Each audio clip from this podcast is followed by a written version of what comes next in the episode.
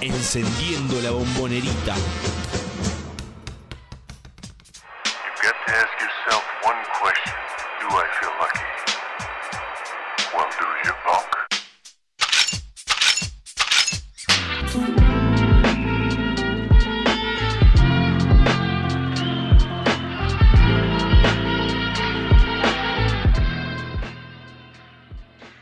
Hola, ¿cómo están? Buenas noches, buenas noches y bienvenidos a Triple Genesis Radio una vez más, como todos los jueves, aquí en uno contra uno web.com. Estamos eh, en vivo en Twitch también, supongo, espero. Y estamos empezando este programa con esta cara así de seriedad y, esta, y, esta, y esta onda, esta mala onda, porque realmente es lo que el equipo nos ha contagiado en estos últimos días el, hincha está eh, enardecido en este momento, está furioso, eh, porque realmente entiende que eh, el conjunto de Gonzalo García ha llegado a un punto realmente bajo y está muy lejos de las aspiraciones que todo el mundo, desde aquí, desde la dirigencia, desde, los jugadores y los técnicos, y el técnico nos habían dicho que eran sus objetivos, ¿no? que era estar bien arriba en la tabla de posiciones y eh, pelear todo lo que se pudiera. Hoy Boca está octavo con posibilidades, obviamente por el lugar de la tabla, de eh, empeorar esa situación mientras se jueguen más partidos, porque está todo muy parejito en esa zona. Eh, ayer hubo resultados que favorecieron a Boca, la gran mayoría de ellos, pero realmente es algo que sería lo de menos, porque Boca en su última presentación, que fue el martes, perdió ampliamente contra el último equipo de la tabla. Una salvedad, el último equipo de la tabla eh, no es exactamente el mismo equipo que eh, a lo largo de toda esta temporada perdió la gran mayoría de sus partidos, yendo, eh, llegando a este punto con nada más que cinco victorias, sino que tuvo muchos, tres refuerzos importantes escalonados en los últimos partidos y de los últimos cinco eh, había ganado dos ya, de los últimos cuatro. O sea que evidentemente venía en una eh, mejora notable para lo que había sido su horrible temporada. Pero Principalmente el cambio de entrenador, que eso también fue clave. además, hola Walter, ¿cómo estás? Además de eh, eh, el ingreso, claro, el cambio de entrenador con la llegada de Iriart. Pero bueno, eso no quita que Boca haya jugado el peor partido de, su de- de la temporada justo en- contra un equipo que, bueno, po- supongamos que hoy por hoy no está para ponerlo entre, en, eh, como el peor de la liga, pero Sí, que en la tabla sí. jugó, claro, la tabla dice, sigue diciendo eso, y que jugó eh, un partido holgado ante un Boca que no tuvo respuestas y que también se encontró con una serie de accidentes a lo largo de- del, del partido, ¿no? Un- la expulsión de su técnico, la expulsión más tarde cuando justamente estaba remontando de Leo Shatman cuando estaba en, en un gran momento. Eh, y otros fallos muy polémicos que hubo a lo largo del juego. Más allá de eso, Boca en este momento está eh, llegando a Chile, o parte de Boca está llegando a Chile porque Ya está ahí. este, sí, está en, en el país trasandino porque va a enfrentar a Universidad de Concepción de Chile y a Flamengo por la tercera ventana Ventana. de la Basketball Champions League. Y eh, hay que decirlo, no está en el equipo Manuel Buendía, o sea que ni siquiera va con plantel completo. Este es el panorama, como para dar inicio a este programa, este es el panorama de Boca, este es el Boca de, que se pronosticaba eh, pelear la liga y quizás también pelear la Basketball Champions League. Y en lugar de eso ha perdido 7 de los últimos 9 encuentros, cayendo estrepitosamente contra Hispano en el último partido con un montón de incidencias de las que volveremos a hablar eh, y que realmente pareciera no encontrar ningún tipo de rumbo que lo acerque a lo que eh, en algún momento del año mostró, del año o del torneo, del año pasado también, porque es el mismo torneo, la misma temporada. Ahora sí, bienvenidos a Triple dice hola Walter, hola Santiago. Hola, buenas noches. Eh, y sí, ya lo dijiste todo vos en esta introducción, más lo que todos venimos a contar, ¿no? Porque el hincha está eh, caliente, vamos a decirlo como, como hay que decirlo, está caliente, está enojado. eh, nuestro, en nuestra comunidad lo hemos visto, en los chats a los que también estamos a los grupos de chat en los que estamos, formamos parte también lo hemos visto con, obviamente, eh, declaraciones de diferente índole y cada vez se iban escalando más o que se iban a cada uno de los extremos, pero es producto de lo que desde nuestro lado, viendo cómo está jugando Boca, nos, nos está generando, más allá de que uno puede poner en contexto un montón de cosas, pero la realidad es que incluso ese contexto hace de que toda esta situación de mitad de febrero para acá sea todo negativo. Estás muteado, eh, muteado, Santi. Y seguís muteado. Y seguís muteado, eh, no te estamos escuchando.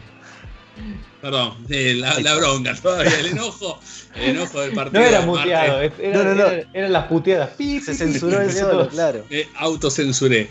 No, eh, buenas noches, Juan, Walter, a todos. Eh, bueno, no, em, dos partidos que tuvo cerca primero el de Comodoro para llevárselo Boca. Eh, increíblemente, volvemos a repetirlo, ¿no? Em, malas decisiones o, la toma de decisiones para cerrar una jugada, para ganar el partido, para no ir al suplementario. algo tan básico de ir a buscar, penetrar, ir a buscar una falta. Eh, pero bueno, eh, yo ya creo que después, como bien decía Juan, em, después de estos nueve partidos conseguir dos victorias, em, una fue muy buena contra el Instituto, que fue paliza contra un equipo que la verdad eh, tiene muy buen plantel, Instituto después que, va a pelear arriba. pero yo ya creo que el tema de em, caer al tema de eh, el, cansancio físico, mental, por el tema de la Champions. Te lo tomo después de haber jugado la serie acá en Buenos Aires, dos, tres partidos consecutivos, que tuvo el viaje a, Mar del Plata y a La Rioja.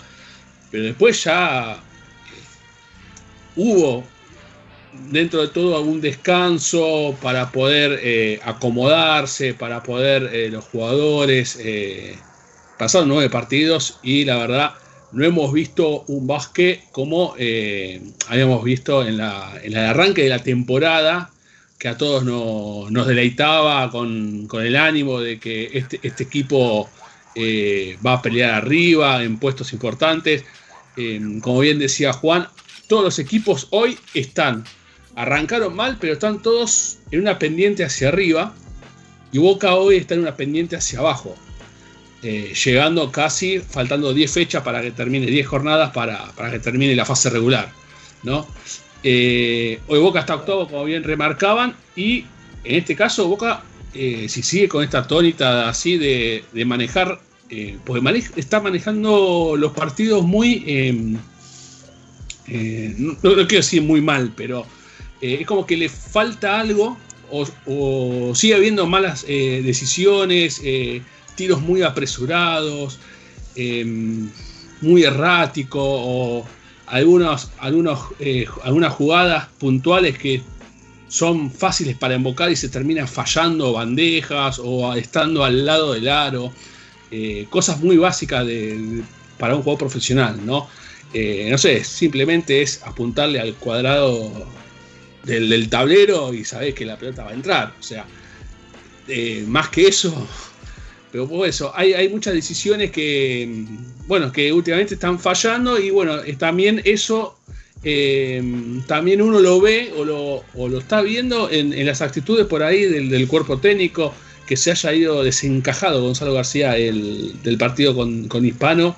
Eh, obviamente no sabemos cuál fue, porque tampoco la transmisión otorgó una repetición a esas acciones de las expulsiones de Gonzalo García. Capaz que está en todo su derecho de protestar una infracción o alguna injusticia de los pésimos arbitrajes que se están dando en, la liga, son pésimos en algunos casos, eh, que obviamente desencaja, pero uno tiene que estar del lado del profesionalismo y se tiene que comportar.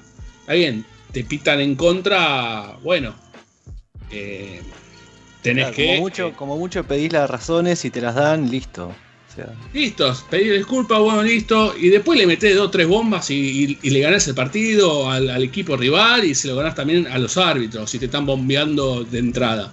O sea, si vos ya sabés que de entrada te están pitando en contra, y bueno, empezás a tirar, empezás a jugar mejor. O sea, o sea, no es como el fútbol que te roban y ya no, no lo puedes remontar. Al menos que metas un gol de 40 metros, pero en, en el básquet lo puedes remontar. Si te siguen pintando en contra, y bueno, le metes dos o tres bombas y a la Lola y, y chao el árbitro, chao todo. Pero desencajarte eh, Sí. de esa manera, haciéndote expulsar, primer cuarto. También no se pudo ver la acción de Shatman. O sea, Shatman había convertido un doble y, y lo expulsan con doble falta técnica. O sea, no hay algo, algo pasa. Eh, Sí, a ver. Bueno, eh, ya, me, poco- ya me dijiste. No, sí, sí, obviamente estamos con mucha bronca y el, el programa de hoy seguramente sea un desorden porque vamos a, a hacer una especie de catarsis más que una explicación de lo que está pasando. Yo lo único que quería decir es, eh, tratamos de hacer nuestro trabajo, eh, tratamos de conseguir algún testimonio de Gonzalo García, no se pudo, tratamos de, de hablar con De Simone, no se pudo. Hablamos con el departamento de prensa para ver si hubo alguna posibilidad de, hacer algún tipo de descargo de boca al respecto de lo que pasó el partido contra Hispano. Me dijeron que no, no estuvo nunca en los planes. Eh, pero bueno, más allá de eso, coincido con vos, Santi. eh, lo de Gonzalo García en el partido, lo de Shatman, lo que pasó en el partido, más allá de lo basquetbolístico, fue desde afuera extraño. Vimos una transmisión de la Liga Nacional que debería ser neutral y que se vio muy, muy, muy partidaria a favor de Hispano y que mm, más allá de, digamos, sin meterme en el labor exclusivamente periodístico o puntual de lo que los muchachos eh, pudieran ofrecer, parecían estar eh, más preocupados por condenar eh, por condenar la- lo, lo que estaba pasando con García, con Shatman. De hecho, dijo, dijo que Shatman había invitado a pelear a un, a un- a un- a un hincha. Cosas que evidentemente no pasaron. Eh, Así como también bueno. fue muy, muy rara la secuencia de que lo, lo que dijeron los relatores y que después se ve en la, o por lo menos así parece verse en la transmisión, es que a Gonzalo lo haya ido a buscar la policía para sacarlo. Sí, bueno, que la policía entró- haya actuado eh, tan rápido. también Claro, eso. Entró la rarísimo. policía para que no. para separar, para, para, tan no, para rápido. llevárselo. Estaban Bueno, al lado de los está bancos. bien, pero era muy extraña la situación. En general no vemos en el básquet, últimamente está pasando mucho, cosa que me sorprende. Hace poco vimos una pelea entre Instituto y Kimsa a piñas. Hemos visto este año de todo. Realmente pasaron muchísimas cosas raras en el básquet este año, con el, el hermano de Papalardi yendo a perseguir un árbitro, con, con, bueno, otras cosas. Pasaron muchas cosas eh, más bien de, otros ámbitos en el básquet que no- a las que no estamos acostumbrados. Eh, ah, recordamos aquella vez, este, famosa, este, lamentablemente, en donde Sergio Hernández se calentó en un partido y lo persiguió a, a Roque Johnson, que también lo quiso boxear, ¿viste? Cosas, a, a veces sucede. Sorprendió verlo a Gonzalo García, sí. También a mí me sorprende la actitud del árbitro ante el enojo de Gonzalo García de ir a buscarlo. O sea, nunca frena el árbitro, nunca parece. Gonzalo sí se frena, se frena como para llegar hasta el lugar y que lo escuche. Es más, la- el lenguaje corporal de Gonzalo es llegar, quedarse clavado y pedirle la explicación. y pero es verdad que- avanza. sigue, ¿no? Sí, siguen avanzando, se quedan cara a cara, algo que no se suele ver. Bueno, enseguida aparece la policía y ahí cuando. Digo, a ver, tampoco hay que andar justificando las acciones de, de- de la gente, pero se, pareciera que algo raro estaba pasando. O sea, que los ánimos estaban muy caldeados y que eh, es difícil de explicar la situación. Como sí, que muy. no, no, no está claro, ¿viste? Hay, eh, hay veces en donde uno ve varias repeticiones, se puede más o menos entender. Está claro que Gonzalo García le estaba pidiendo por una jugada de Saglietti que había pasado hace unos 15 segundos, porque la, tenía, la, la pelota la tenía Boca en ataque ya, y estaba en la mitad de la posesión.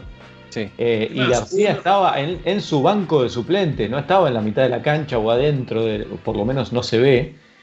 Y desde 20 metros, más o menos, eh, Castillo le cobra la, la técnica y enseguida le cobra la segunda técnica. Y algo muy parecido este, sucede con, con lo de Shatman, que estaba acabado de meter un doble, como dijo Santi. Acá me, me aclara Leo que el partido estaba parado. de todas maneras, en lo que se ve en las imágenes, Es que lo paran. sí, a mí me da la Sí, impresión de que lo paran, lo- el momento bueno. que lo echan a Gonzalo, sí, yo estaba viendo el, el partido. Eh, lo paran pensando uno que le iban a cobrar una falta a favor de Boca. Y de golpe aparece el desenlace del enojo de Gonzalo García. O sea, uno, uno no, no- no entendió en la transmisión. Yo lo que estaba mirando la transmisión del partido, pensé que había, era una jugada que era para Boca. No sé si habían cobrado falta a, a un hombre de hispano. O era una reposición, o un problema de reloj que. A ver, ahí lo tenemos en pantalla. Ahí está el, el tiro de Saglietti, que García le reclama como que había movido los pies, o que pisó línea, o que pisó línea de afuera. Bueno. Ahí no se ve a García haciendo ningún tipo de reclamo y la jugada sigue. Y no, pare- no pareciera, ahí- recién la pitan desde la mitad de la cancha y van a hablar con García. La cámara no lo muestra, Ve, claro, uno ahí entiende, bueno, habrá habido una falta abajo, ahí en la zona pintada de algún hombre de hispano. Van a, la, van a la mesa, claro, a ver algo. Y Castillo eh, se sigue peleando. ¿Pero dónde estaba Castillo? Estaba cerca de García, entonces, porque ahí es donde la cámara corta este, y no se ve lo que está pasando. Y entonces de repente aparece este Castillo en- en imagen peleándose con García. Claro, cosas que- la otra cámara. Lo que pasa es que en la transmisión no se mostró. Entonces, eh, ahí está el tema, ahí, eh, bien como nos dice nuestro operador, eh, el, que fren, el que frena el partido, el juego es Trías, Ujú. que va de Fíjate, lo Claro, que que Trías Castillo. que va hasta la mesa control. ¿Dónde está Castillo? En el banco de Boca, protestando entonces. No, no, no. No, no, en el banco de hispano. Ah, en el banco de hispano. Ahí está, ahí, Y ahí, se se, y ahí se cruzan Bueno. los dos. Que se juntan en la media cancha. El cara a cara, el face to face, ahí, ¿eh? Claro, y fíjate todos los jugadores sacándolos. eh, y que lo están bueno, Ducase que lo, lo está sacando el árbitro como también calmándolo al árbitro, porque eso está, es lo, raro. eso- eso es lo Exactamente. raro. Calmaron, los jugadores hispanos tuvieron que calmar al árbitro. Eh, que es el Después mismo García árbitro que continúa, después- aparece otro árbitro a separar, ahí llega la policía y cuando lo empiezan a tomar, bueno, obviamente cuando te empiezan a agarrar entre varios, es- eh, la- el forcejeo es, es medio difícil de controlar, ¿no? Si te, si te tiran para un lado y vos estás tratando de llegar ahí a hablar con Sí. otra persona, en fin. Yo creo Insisto, que. eh, no es mi intención defender las acciones del técnico de Boca. Estoy No, pero- tratando de entender lo que pasó porque fue un despiole bárbaro. realmente. Para que se saque Gonzalo, eh, algo de que haberle dicho también. No, eh. y, me parece. sabemos. eh, porque en esa acción es como que se lo ve eh, desencajado mal ahí ya en la mitad de la cancha, que está apartado por, por los policías que lo están separando. sí. Es como que vuelve otra vez Gonzalo García, como que al- algo le dijo. Bueno, hay una- es una realidad que Gonzalo eh, lo ha dicho en varias entrevistas que le hemos hecho tanto nosotros como también eh, acá en la casa de Web, de que suele tener esas cosas de que a veces se va de partido y que sus propios asistentes lo traen, pero se va en otro sentido, no se va así de caliente. Eh, por ahí se va eh, resumando, se va, se va puteando, se queda con alguna jugada, pero así no lo, yo no lo recuerdo haber visto nunca. Eh, y que escale tanto, tan rápido y tan, eh, tan ostentosa la situación. Pero bueno, eso refiere al segundo partido que fue el que, como, como hinchas de boca, también con todo lo que vino, que ya lo vamos a contar, fue lo que más bronca dio, ¿no? Eh, la actitud de los jugadores, eh, cómo que el no, no presentar una respuesta contundente ante la, lo que el equipo adversario propuso, independientemente de que juegue local, que tenía eh, refuerzos que habían mostrado que le, iban a servir a, a, Hispano para que levante. Eh, la mano del entrenador también se vio, es otro, es otro tipo de entrenador de lo que era Huarte a lo que es Leo Iriart.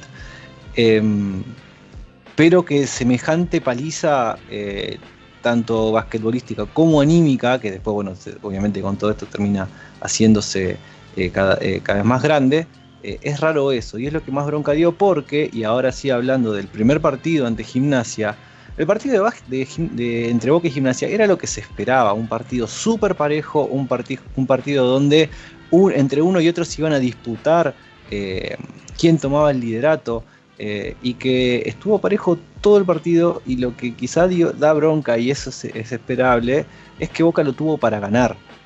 Ni siquiera para salir, para- no solo en el suplementario, tuvo para ganar el partido en los últimos minutos.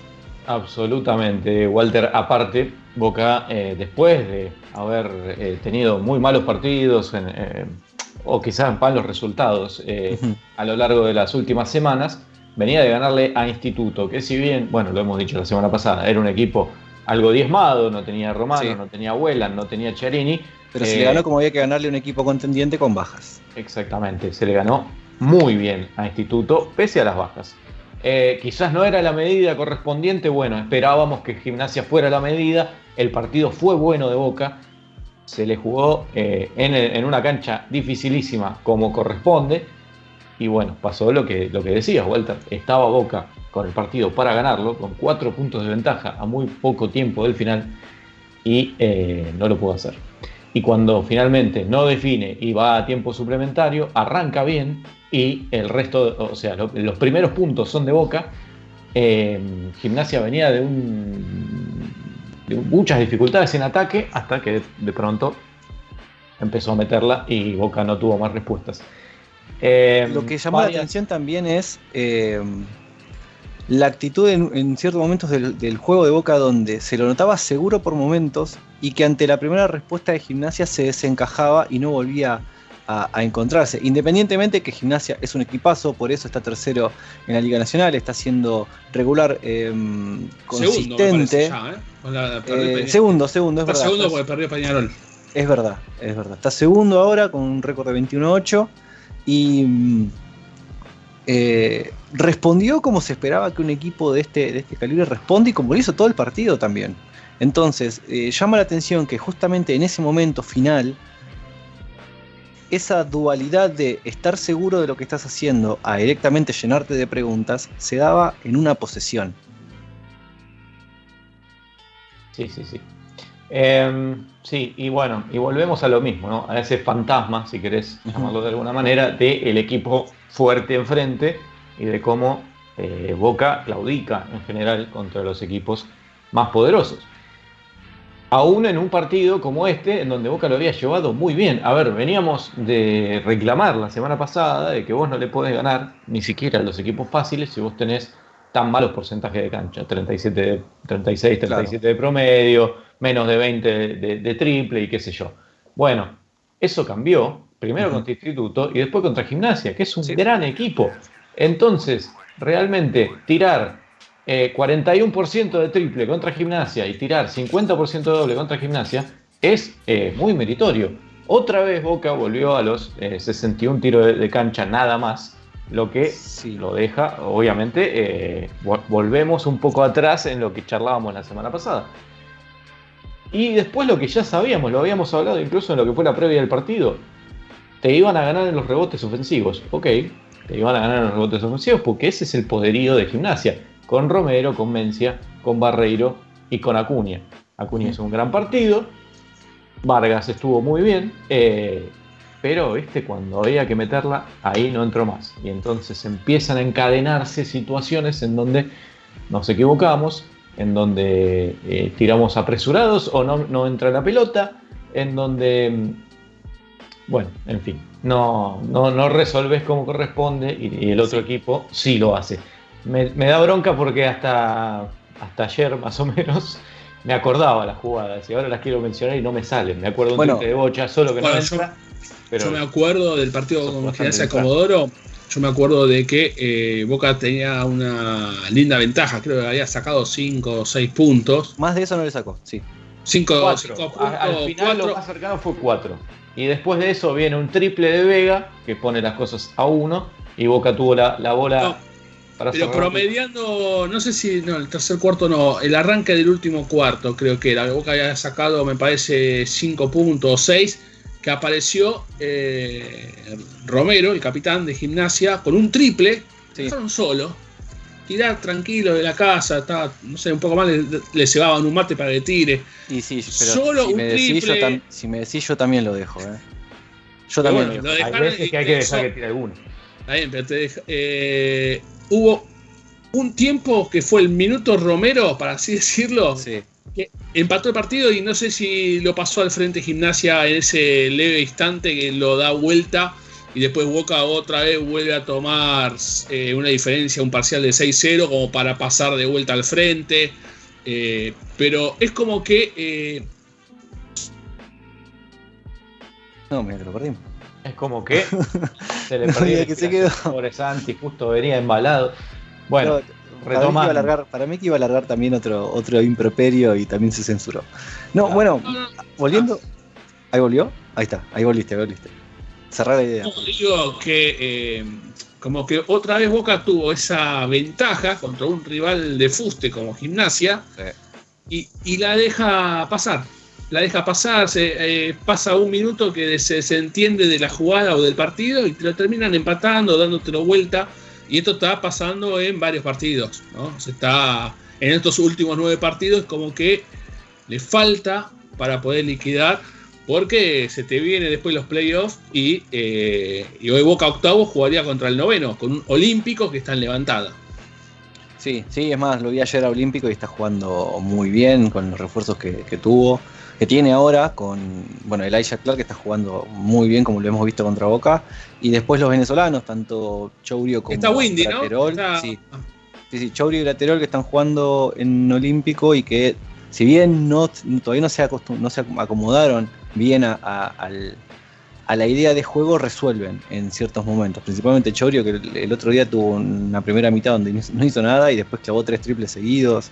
Eh, Graterol haciendo lo que él hace, que es sumar desde algunos intangibles y principalmente molestar en, la, en el poste bajo. Pero volviendo a lo que decías, eh, Santi, por ahí esa de Romero... Eh, era la menos grave, porque como te digo, todos los jugadores que había ahí, a Romero sí, dejarlo tirar, es apostar. Te podía salir mal y bueno, te salió mal. Pero es verdad lo que vos decías, ¿no? De esto que. Y lo, lo dijo Juan hace un rato, y es lo que estamos eh, redundando, que a Boca le, costó esta situación de, estar al frente, de mantener esa seguridad estando al frente y de bancarla cuando el otro equipo se te viene encima. Que lo hizo ante Flamengo, lo hizo más o menos ante Peñarol allá en del Plata, cuando en realidad el que, era, el que venía corriendo de atrás era Boca y el que estaba en carrera era Boca, pero después no lo hizo más. Eh, estaba tratando de recordar, de repasar un poco lo que fue de lo que fue ese final de tiempo regular para ver si me acuerdo la jugada. Me la acuerdo, punto, la, me acuerdo. Las, las, empecé a anotar porque las, las, repasé específicamente para ver fue cómo salida, fue salida de abajo. Tiempo de muerto. Tiempo muerto. Dibuja la jugada Gonzalo García para salir del, del, lado del costado de ataque porque faltaban creo que entre 11 y 13 segundos, no recuerdo bien exacto. Más o menos, sí. Ya no había otra posesión. No había otra posesión. Gimnasia y... la había perdido, me parece. Exactamente, lo había, había, perdido, estaba empatado y Boca tenía directamente para ir, a, para, ir para adentro. Es más, otra cosa, ¿no? Eh, las transmisiones, eh, la verdad, de la liga son muy partidarias. Eh, mira, en esta, en esta, y la, no, única, en esa... la única que no encontrás partidarias son acá en Capital Federal por el simple hecho de que eh, han, hay que ver quiénes son, quiénes son los encargados de hacer, de elegir la dupla de transmisión. Obviamente esto es con respeto y, y no meternos en el trabajo de los colegas, no, pero no. es verdad que hay que ver a quién le delegan la situación de quién relata los partidos en el interior para encontrar esa, esa neutralidad que tiene que tener una transmisión oficial y no partidaria. Sacando eso, Sacando eso, la jugada es tiempo muerto de Gonzalo García, faltaban estos entre 13 y 11 segundos. Saca con un poco de complejidad, Vildosa toma el centro de la cancha y se distrae del dibujo por una. Eh, porque pedí, pedía que el reloj dejó de correr por un momento. Sí, sí. espera. Espera, espera. Sí. Antes que eso, hay una jugada en donde Boca sale desde, desde debajo del aro. Claro, donde... esa fue la última jugada, la, que, la del partido. Sí, que sí, sale por debajo del aro la jugada.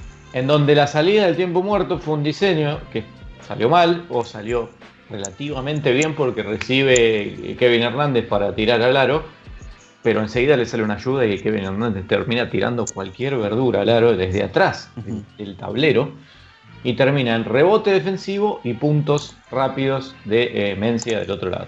Después hay otro tiempo muerto en donde otra vez se diseña la jugada y ahí es donde pasa lo que vos decías, Walter. Ahí está, entonces vos la que se- pensabas era la primera. La Primero se distrae Vildosa, pero después sigue la jugada, un poco se ensucia, pero Vildosa sigue con, con- con la pelota en la mano. Eh, no encuentra primero el, el pase, busca el pick and roll central, y cuando se produce ese pick and roll, no queda del todo bien pisado. El que sí queda libre, esa guerra abierto por la izquierda, nunca se la da, termina revoleando un triple muy mal tirado. Así fue como terminó Así entonces. fue como termina el partido empatado y se va a, su- a suplementario. Después de dos tiempos muertos pedidos, dos veces el- la, la jugada produce cero puntos. Dos veces la jugada no termina bien ejecutada, digamos, o bien plan- planificada. De eso no lo sabemos. Bueno, planificada después no lo podemos saber porque no son como las transmisiones de acá, las televisivas, que se meten ahí al, al minuto del entrenador y nos lo pueden mostrar. La realidad es que por lo que terminamos viendo en el dibujo es que, por lo menos en esa última, es que ese dibujo se ensucia por esa distracción. Eh, ya haya sido justamente porque haya sucedido ese problema con el reloj, eh, obviamente que te corta el ritmo de tu ataque y acomoda la defensa, la defensa está mucho más atenta a ver qué puede llegar a salir y, y que incluso si viendo, viendo parado el scouting, si es una jugada que le hacen recurrentemente, viendo cómo están parados los jugadores, la defensa va a salir a actuar mucho mejor ese, eh, ese diseño. Y fue lo que pasó. Por eso es que se ensucia la jugada con Vildosa y eh, termina tirándose de manera forzada. Bueno, Posteriormente, en el suplementario, también hubo otras eh, salidas de, de tiempo muerto que no funcionaron. Y después, bueno, lo que se, se sabe, ¿no? Termina ganándolo eh, por varios puntos Gimnasia, porque Boca eh, arrancó bien, pero terminó. Sí, terminó Arañado. 89-86. La El última cierre- jugada de Boca es. El cierre no, lo habían- se lo habían dado a Buendía. No, no, no, Vildosa. Del tiempo regular Vildosa, del- La del suplementario fue Buendía. No recuerdo, sí. La me del parece. suplementario la termina tirando Shatman. O llama, estaba entre dos jugadores de gimnasia Comodoro, era imposible. Sí, lamentablemente uno lo mira con toda la frialdad del mundo y dice, le quedaban un par de segunditos más como para resolver mejor. Sí, pero es cuando Bueno, estás ahí. Era la heroica esa. El, re- el tema es las demás jugadas. También podemos mencionar, como antes mencioné, eh, hay un triple de bocha cuando Boca va ganando, que lo tira solo y lo falla, lamentablemente, tenía mucho espacio. Y así, bueno, se fueron encadenando. Y también, como digo, iba ganando por 4 y le dan la pelota a Cuña, lo estaba marcando Eloy Vargas correctamente, digamos, lo, estaba aguantando. Y Vildosa decide ayudar a la defensa, dejando solo a su, a su marca. Entonces sale una reversión a Vega que mete un triple y te deja uno. Se van encadenando las mm, malas decisiones, obviamente, mirando el, re- el repaso, ¿no? Te lo digo, y con to- yo como si fuera, ¿viste? Entrenador. No, no lo soy, pero bueno, yo miro el video y te digo lo que pasó. Eh, Como era una acción también muy cerquita del aro que increíblemente la pelota no, no te entra, no, no, o falla, Sí, no. hubo, hubo muchas de esas. Hubo donde- muchas de esas que sí, pero. vienen pasando desde obras, creo. Sí. Tiro bandejita al lado del aro y la pelota pica y sale por afuera. Al cuadradito. Al cuadradito del tablero. enterrala, si estás tirando bandeja, enterrala. No, no hagas como la de ayer que casi nos rom- casi rompe la jirafa Mirá, nuestro ojalá. amigo Eloy. No, lo hubiera ¿Qué pasaba? A ver- ¿Qué a ver pasaba si- si- a ver si- si se si suspendía se- un rato el partido y empezábamos a hacer a jugar ¿Qué pasa si en una volcada, perdón, eh, eh, que me vaya, pero ¿qué pasa si se en una volcada rompe eh, la jirafa, tiene que traer otra. jirafa? Tiene que traer otra. El club tiene que si tener no te- otra. Y si no tiene que Si no tiene puntos. otra, si no tiene otra, no puede, no puede, no, no podría ni, ni tener ese partido. No sé si pierde los puntos, debería ser que Ah. sí, porque es una falla del, del el estadio. Están obligados sí o sí a tener a lo que pasó aquella vez contra San Lorenzo, ¿no? Del tema de la falla del reloj que no se pudo resolver. Claro, exactamente. Eh, independientemente de que fue una acción de juego y todo lo que quieras, eh, esas cosas pueden pasar, por eso es que están obligados todos los equipos a tener cuatro Una- jirafas, dos cuatro funcionamiento. Ah, y dos eh, para que incluso ha pasado de que se rompe el cristal y como no pueden cambiar el cristal, directamente sacan el- toda la jirafa y ponen una nueva. Bueno, pasó en obras cuando de- debutaba, cuando llegó Arevalo. No, no, ahí trajeron el cristal, el cristal nuevo directamente. No Bueno, cambiaron la jirafa. a que, a que se rompió el aro. Sí, sí, sí. Bueno, pasan esas cosas. El jugador se comió la técnica, pero bueno, ah, pudieron seguirlo o pudieron Ah, empezarlo. eh, El uruguayo Arevalo en el, en el, en el precalentamiento rompió el aro. Fue la- la- su presentación. Hola, acá estoy, soy Arevalo. Pum, rompió. bueno, Hicimos unos lindos memes con eso. eh, vamos a tratar de explicar lo que pasó con Hispano, si es posible. Ya Es que, ya que está todo terminamos dicho, con, ¿eh? Si quieren, por ahí encárenlo por el lado basquetbol, meramente basquetbol. por el lado Todo basquetbolista. lo demás. Claro. Hay que decir un par de cosas. Por ejemplo, cuando lo expulsan a García, Boca ya perdía el juego por varios puntos. Boca ya estaba eh, dando una mala imagen ante eh, el rival que no parece eh, el último de la tabla, vamos a decirlo así, Sí, para ser concretos, porque sigue siendo el último de la tabla, por más que tenga refuerzos. Eh, por el lado de Hispano se lo veía muy confiado, muy fuerte eh, con la defensa de Simmons, muy, este, mm, ¿cómo se dice?, motivado con el aporte de Brandon Moss, que estuvo tremendo.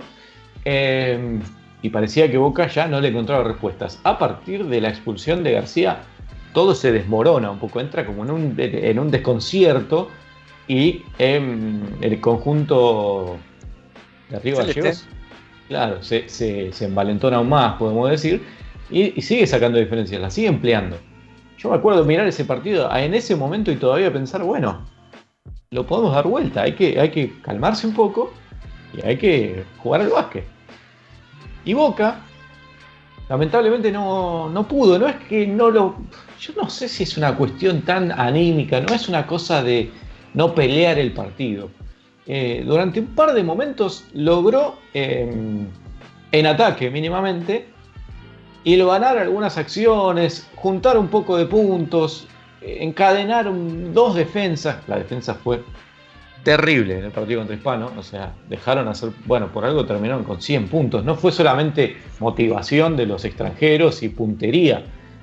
Había una cosa muy laxa del lado de, de la defensa de Boca que permitía que corten por el medio. Ese punto que acabamos de ver, por ejemplo, se ve que hay un jugador que va hacia el aro y medio que no se le interponen demasiado, ¿viste? Hay, bueno, hay una, después sí. hay una jugada que tira de tres, eh, un hombre de hispano, creo que Lucas Reyes, eh, Sí, ahora ¿no? tiró de tres, no le llegó ni al aro, pero in- increíblemente apareció Moss y, y metió una bandeja. O sea, nadie se. O sea, Bueno, ahí es como está. que vos ves. e- Esa jugada también pasó una sola vez, pero eso es lo que te marca en que el equipo está, está ido, está. por O sea- lo menos afectado por la propia situación del partido, ya sea las expulsiones o que el árbitro te está bombeando, digámoslo, no fue bueno el arbitraje, no es que el arbitraje determinó el resultado, pero el arbitraje tuvo muchas cosas raras que hacen que los jugadores, bueno, si no están en su mejor momento, se saquen. Bueno, y es lo que pasa también con Shatman, es lo que pasó con, con Kevin Hernández, que se fue por, por cinco faltas y jugó 15 minutos. Pero bueno, cada, cada vez que hacía una cortina era falta ofensiva. Cada vez que defendía con la mano arriba era falta, era falta defensiva. Todo era falta. Y los jugadores se miraban entre sí como diciendo, bueno, listo, no puedo protestar, no puedo levantar los brazos, no puedo con una cortina, no puedo No hacer puedo nada. defender. No puedo hacer Bueno, nada.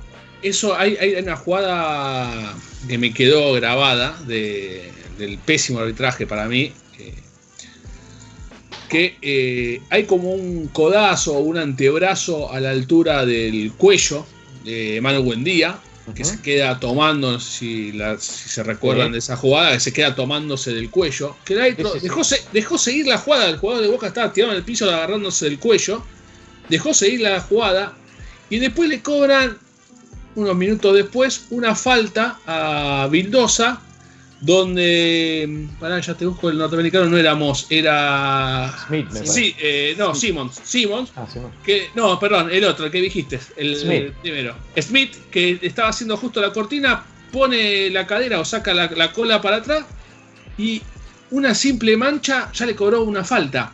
O sea, no sé con qué vara miden los árbitros una acción que uno le pone un antebrazo a la altura del, del, Claro, del del cuello, que encima de la transmisión te dice, no, bueno, están en la disputa del forcejeo. Dale, te metiendo un codazo a la altura del cuello. Eso Bueno, no es un forcejeo.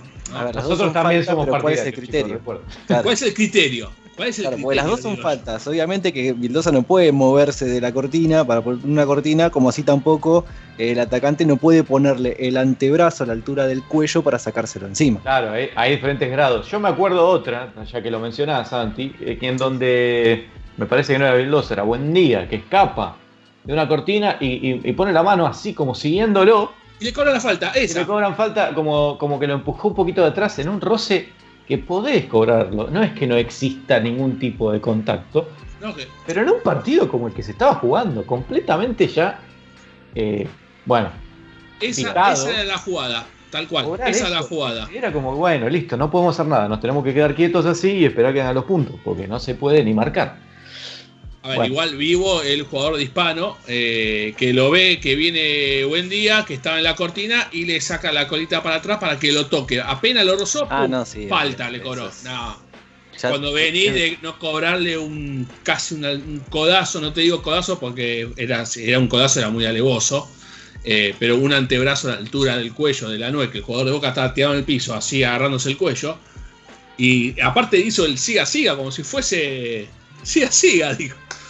No Eh, quisiera, no quisiera que todo este análisis termine eh, dando a entender que Boca eh, pierde por los No, árbitros, el arbitraje. no, Boca a ver, jugó muy concentrémonos, mal, eso. Boca jugó muy mal, fue el peor partido del, del torneo. Sí, este sí, porque habíamos rival- dicho que por ahí el partido ante. Tampoco le Riachuelo saquemos mérito podía a haber Hispano, sido que el- también hizo Claro. un gran partido que lo dominó de principio a fin.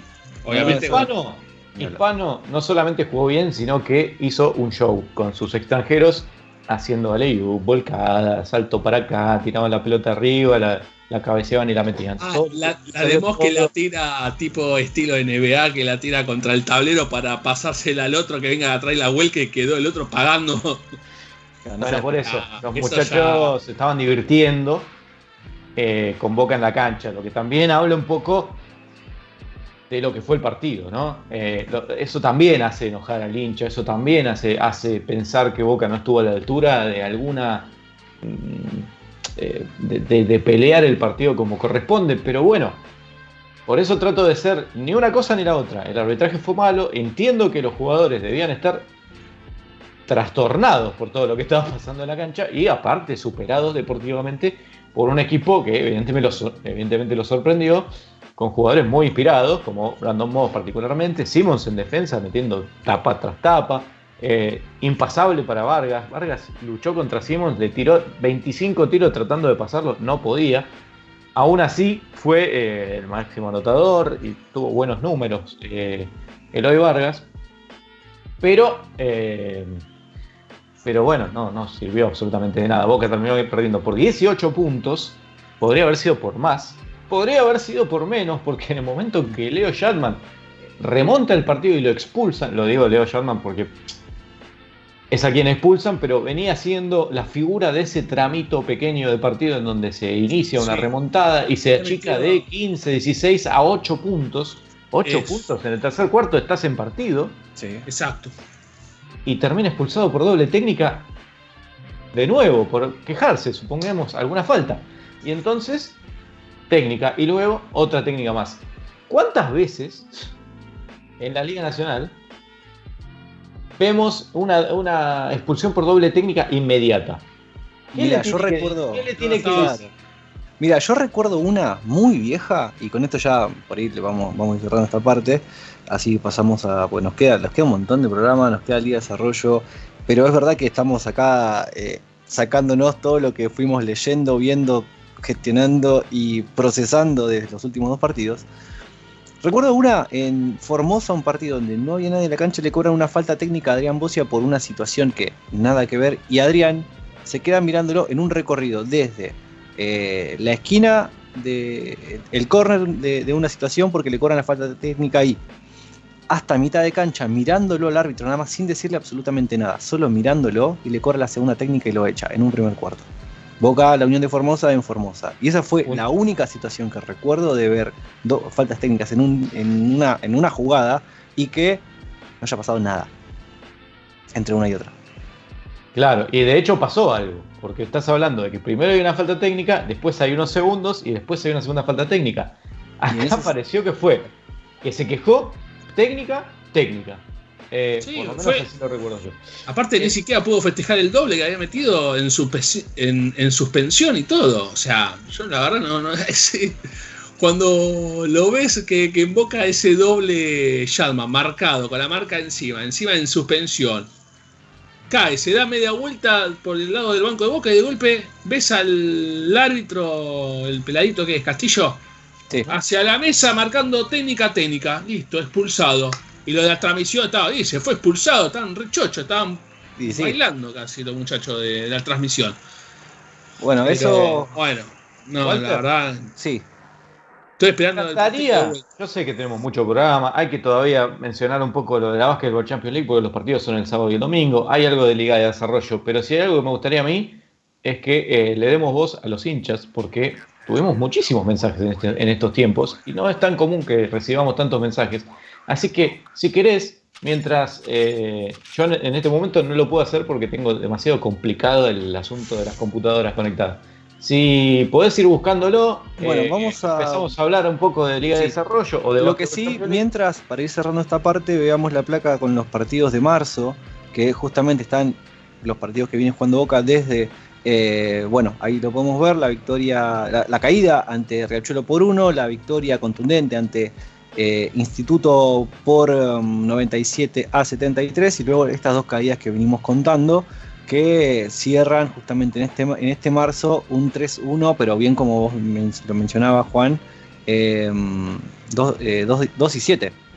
Dos victorias, siete derrotas de los últimos nueve. Partidos difíciles hubo, es cierto. Se perdió contra Peñarol, contra Regatas, contra San Martín, contra Gimnasia. Partidos que vos podés decir, bueno, es lógico que pierdas. Pero también se perdió contra Riachuelo, se perdió contra Obras, se perdió eh, contra Hispano, por ejemplo. Y ahí es donde entra. eh, y también cómo se pierde con Gimnasia, que es lo que veníamos hablando, ¿no? Otra vez perdiendo en una instancia decisiva del partido. El partido que se viene, el 18 de marzo. Mano a mano. Ese Sí. es mano a mano. En la bombonerita, el 18, volvemos a jugar eh, ante Ferro. Eh, sí, va a estar bueno porque Ferro viene bien, viene en esa zona de la, de la tabla en donde está. Boca. Hay que, hay- es un partido importante porque Bueno, Es más, descontar puntos. Ferro creo en que este el- momento tiene eh, un partido más que Boca, que es una victoria. Tiene 17-12, que justamente cayó ante Olímpico ayer. Y tiene eh, y Boca tiene 16-2. Ganándole le empata el, eh, el registro, pasa. por lo menos en ese momento. lo pasaría, exactamente. Hay Eh, que ver después cuando se dé la vuelta, que va a ser en el mes de abril. Ya El- la, próxima la anteúltima semana fecha. Ya, en la anteúltima fecha, eh, o sea, la jornada 29, digamos, eh, perdón, la jornada 37 para Boca. Sería con Ferro en el echar. Bueno, después del próximo, ya de- otra de local, comunicaciones. Sí, salía al litoral a Formosa primero ante la Unión el 24 de marzo y el 26 en Oberá para volver a Buenos Aires. Bueno, en Oberá para jugar contra Oberá Tenis Club y volver a Buenos Aires el 31 jugar con la Unión de Formosa y una seguilla de partidos que el próximo programa vamos a ahondar con lo que va a ser el, el fixture de abril, que termina la Liga Nacional justamente. Eh, así que bueno, eso es lo que le queda a Boca. Ahora sí, pasemos para tomar y organizarnos con esto que nos pedí Juan. Eh, un, Es- bueno, el resumen también. de algo bueno, de algo bueno por suerte, de que los pibes de Liga de Desarrollo sí cada vez siguen escalando y Nara Silva nos lo va a contar.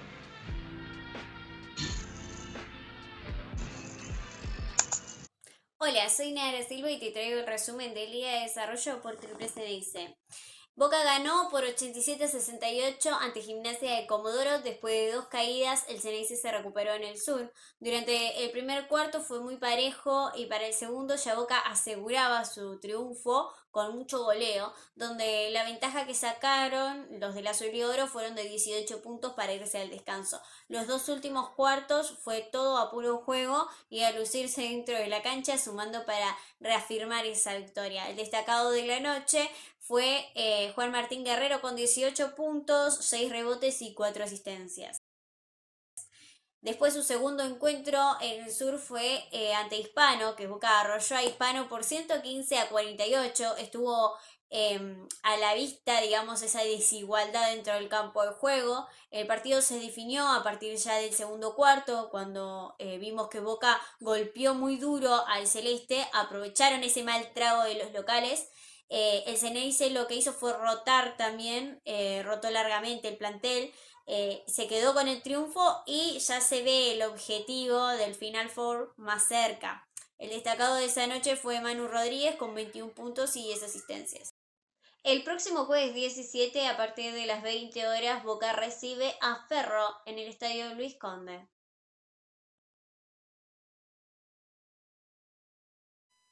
Pasaba, pasaba Nara Silva y su informe sobre la Liga de Desarrollo, por suerte eh, en ese tramo, en, esa, en ese ámbito sí venimos bien pero es algo que, eh, bueno, tal como venimos mencionando, programa a programa, no, no, repercute demasiado en lo que pasa en la primera, porque los chicos, eh, por más que jueguen bien en su, en su torneo de Liga de Desarrollo, no tienen demasiados minutos en, en la primera división.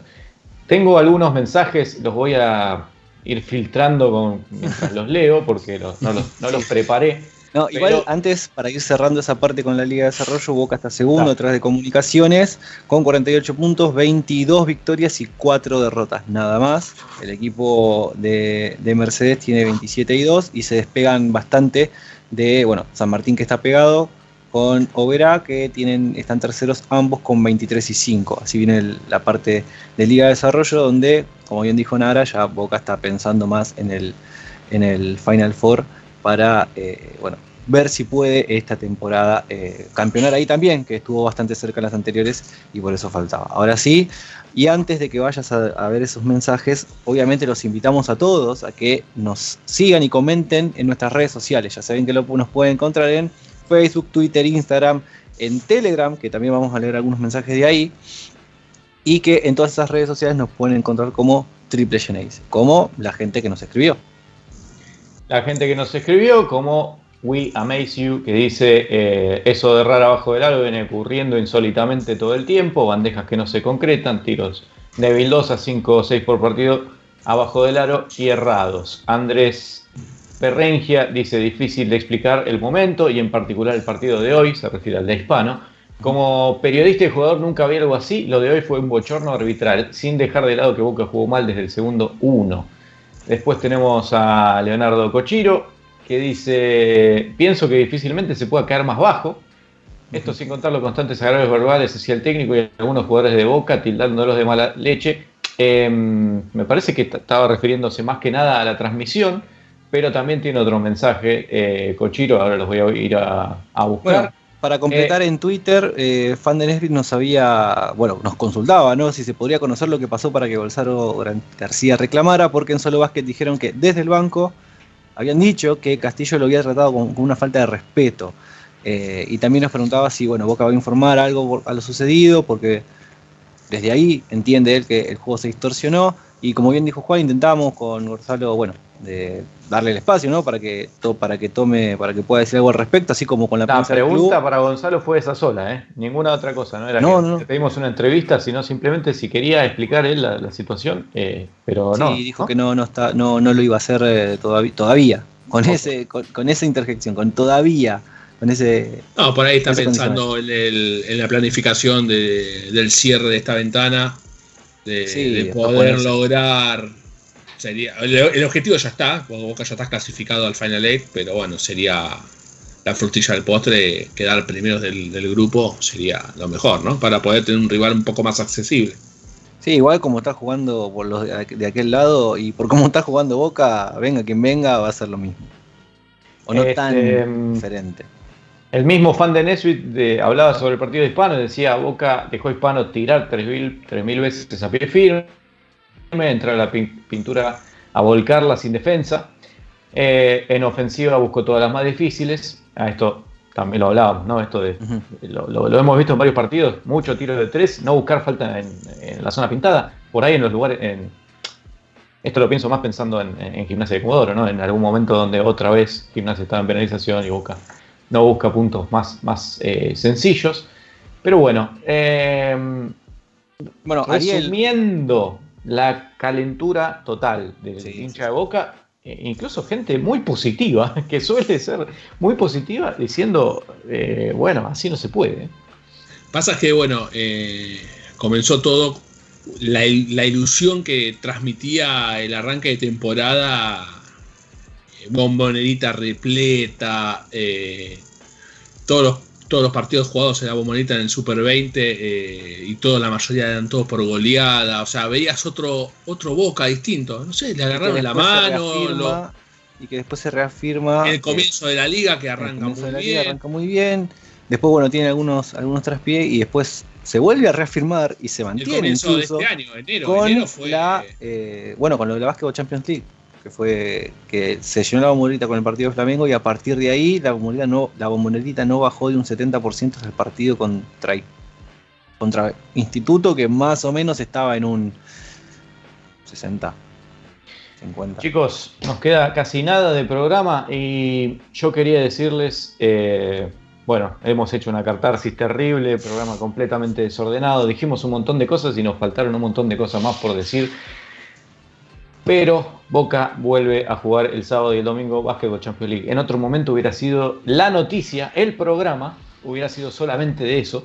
Sí, nos incluso poner a hablar de otras cosas. nos, pusi- nos pusimos a investigar cómo estaban los equipos ahora, cómo estaban llegando, pero la realidad es que solo vamos a, decir que bueno, va a ser este sábado y este domingo porque se juega, eh, primero juegan Flamengo. Y, y Un- y Universidad de Concepción en la Casa de los Deportes de la Universidad de Concepción y que Boca ganando ante Flamengo queda primero. Y tenemos ganas de hacer la transmisión, veremos si, si, podemos, si podemos hacerlo, porque estamos con algunas complicaciones.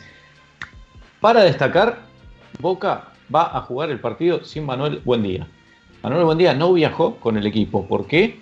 Porque en Chile piden PCRs para ingresar al país y eh, exigen determinada cantidad de controles referi- referidas al COVID que Manu Buendía no pudo cumplir. Esto ya se sabía, y bueno, Manu terminó no viajando con el equipo. No quiero, es un tema muy delicado, no quiero meterme a opinar sobre esto, por más que tenga mi opinión, porque sé que, eh, bueno, son cosas personales y que se puede caer fácilmente en algún eh, error conceptual, entonces vamos a eh, decir simplemente eso. Ustedes sabrán cómo tomarlo y, y buscar eh, el responsable que crean para esta situación que hace que Boca vaya sin el base suplente a jugar un partido que quizás, quizás no tiene tanta importancia, porque ya dijimos Boca está clasificado, pero no deja de ser una de las cosas para las que Boca se preparó, jugar un Sí. torneo internacional y disputarlo eh, de la mejor manera posible. ¿Qué pasará si Boca finalmente pasa de ronda y el partido se jugará, los próximos partidos se jugarán en Chile o en algún país? Seguramente se jugarán en más Brasil, duras. ¿no? Claro. Seguramente se juega en Brasil, pero con restricciones más duras, o si de repente el lugar sede decide que para el torneo eh, hace falta determinada cantidad de. el esquema completo de vacunación, tal vacuna, no sé qué. Y bueno, son temas que parecieran estar completamente fuera de lo deportivo y lamentablemente nos tenemos que ocupar de esto porque no podemos, no, no podemos dejarlo afuera. Boca va a ir sin su base suplente a jugar un partido internacional. Bien. Este base suplente fue el que habló con nosotros la semana pasada. Eh, siempre, no, siempre muy simpático con nosotros, ¿viste? No es algo. Personal con él, no. Pero realmente es increíble, increíble. No me sale decir otra cosa que eso. Chicos, nos tenemos que ir. Bueno, recordemos a la gente, a los hinchas de Boca, los dos partidos de sábado y domingo van a ser a las 6 de la tarde, súper temprano. Después, si quieren, de ver la Boca puede salir lo que, sea de previa, lo que quieran. Eh, vamos a estarle informando por redes si eh, habrá transmisión en Triple Geneise. En principio sí, pero veremos si hay alguna complicación o no. Eh, y que lo dijimos en el programa pasado y esperemos que esta vez sí se cumpla. Más bajo no se puede caer. Señores, esto ha sido Triple Genesis Radio. Esperemos encontrarnos el próximo jueves con eh, mayor alegría de lo que noticias. y mejores noticias de lo que ha sido este programa catártico. Santiago Fernández, Walter Silva, mi nombre es Juan Ferré. Hasta la próxima.